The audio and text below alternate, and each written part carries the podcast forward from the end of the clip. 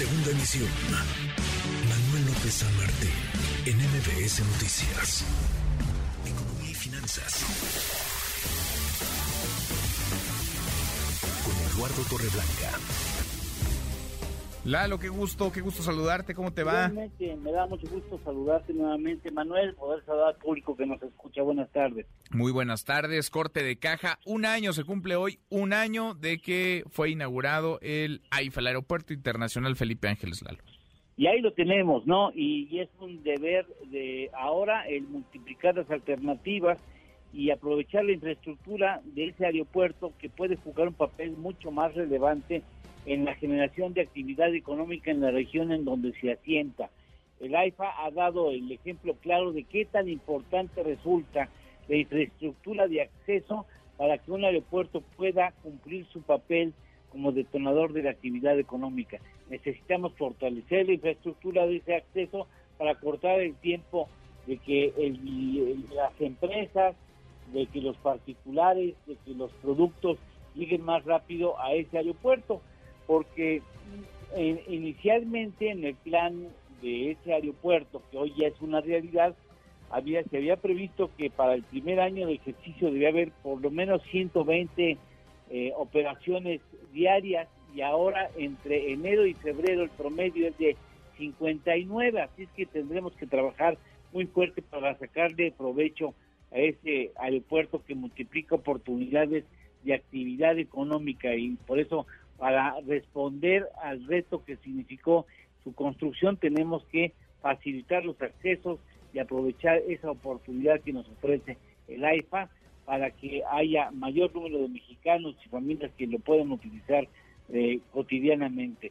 De todas maneras, y solo en aras de la transparencia, me parece en lo particular, Manuel, que no estaría mal el que eh, sepamos a ciencia cierta en aras de la transparencia, insisto, que nos digan cuánto costó finalmente la cancelación del aeropuerto internacional de la Ciudad de México y cuánto finalmente acabó costando el AIFA solamente por un ejercicio de transparencia que debe ser obligado en cualquier gobierno, independientemente de cuál sea su filiación ideológica, dar transparencia a la, a la ciudadanía de cómo se ejerció el presupuesto. Inicialmente, recuerdo, estaba pensado en poco más de 75 mil millones de pesos, aunque vale la pena señalar que se construye en una época en donde por efectos de la pandemia, de la emergencia sanitaria a nivel mundial, muchas mercancías, muchísimas mercancías comenzaron a fluctuar de manera muy importante en el transcurso del proceso de construcción,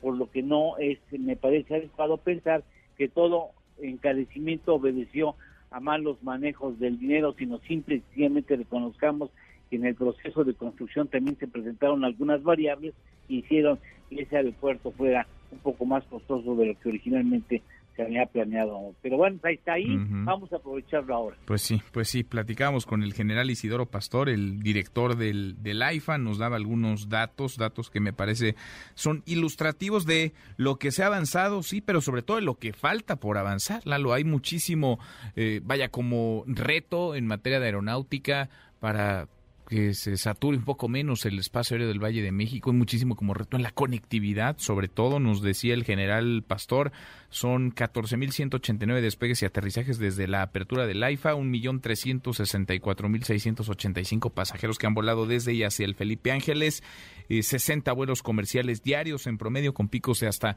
80, ahí van, pero les falta mucho y una parte fundamental clave es hacer que la gente pueda llegar, pueda llegar de manera rápida, cómoda, segura, barata a la terminal aérea y ahí las autopistas, los trenes, la conectividad es fundamental.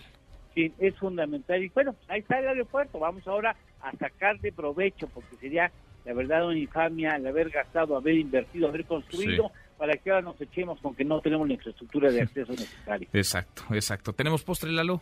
Claro que sí, la primera operación de aeroportuaria en la capital de la República Mexicana, 1910, mm. hace 113 años, en los llanos, en ese entonces, los llanos de Balbuena. Ándale, 1910.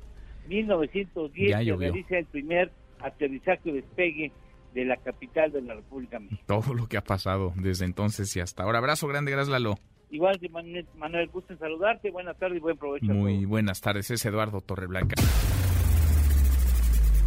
Redes sociales para que siga en contacto: Twitter, Facebook y TikTok. M. López San Martín.